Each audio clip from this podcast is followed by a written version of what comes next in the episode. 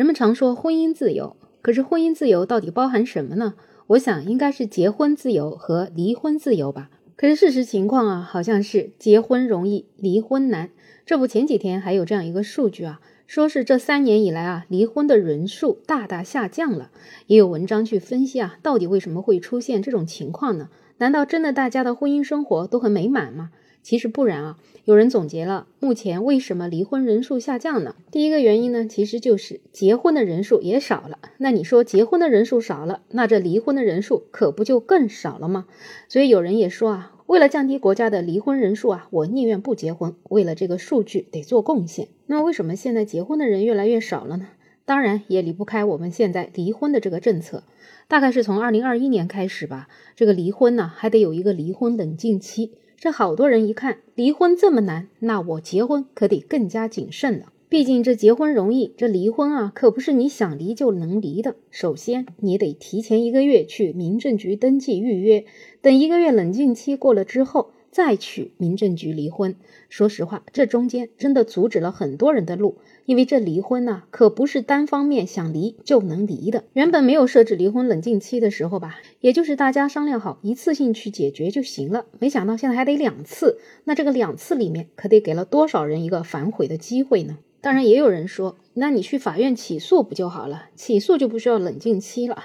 可惜上法院呢，那是更由不得你。法官总是看到一方不愿意离婚的时候，就会判断你们家的感情是没有破裂的，所以不允许离婚。可见离婚真的是一件难于上青天的事儿。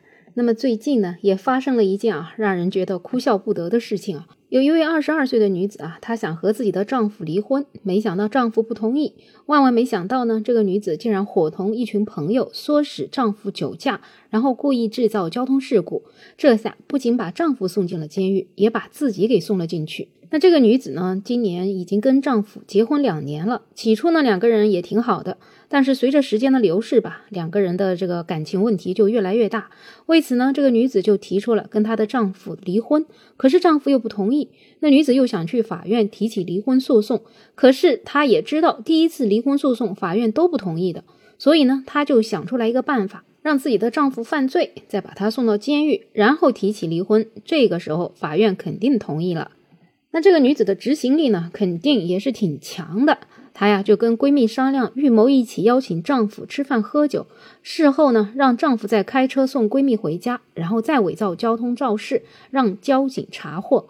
丈夫看到妻子态度变好了，也挺高兴的，并没有多想什么，便和妻子跟她的闺蜜一起喝了许多酒。事后呢，还坚持要求送妻子闺蜜回家。没想到呢，路上没开多久，就和一辆车差点发生交通事故。对方呢，就选择了报警。警察到了之后呢，发现男子涉嫌醉酒驾驶机动车，就带回去调查了。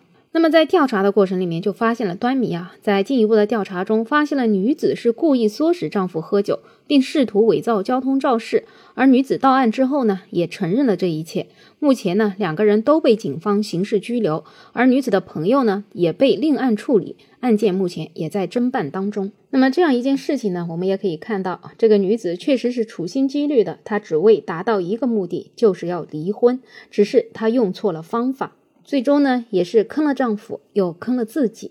但是说回来，其实还不是因为离婚这件事情太难了。如果说我们离婚像结婚那么简单的话，相信这个女子也就轻轻松松的离掉了婚，开始去寻找自己新的生活了。所以真心啊，在这里呼吁，希望我们的政策能够变一变，希望我们的离婚只要是单方面不想过，那就能够离。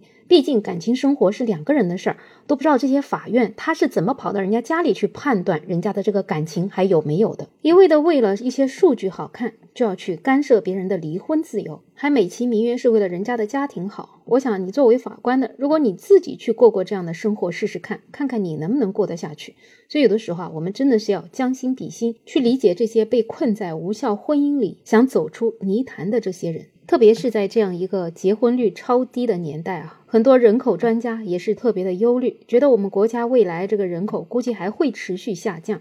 那么越是如此，就应该越是要改变我们的政策，让大家能够真正的达到一个婚姻自由，也就是我可以自由的结婚，也可以自由的离婚。只有真正的离婚是自由的，说实话，大家才不恐惧结婚。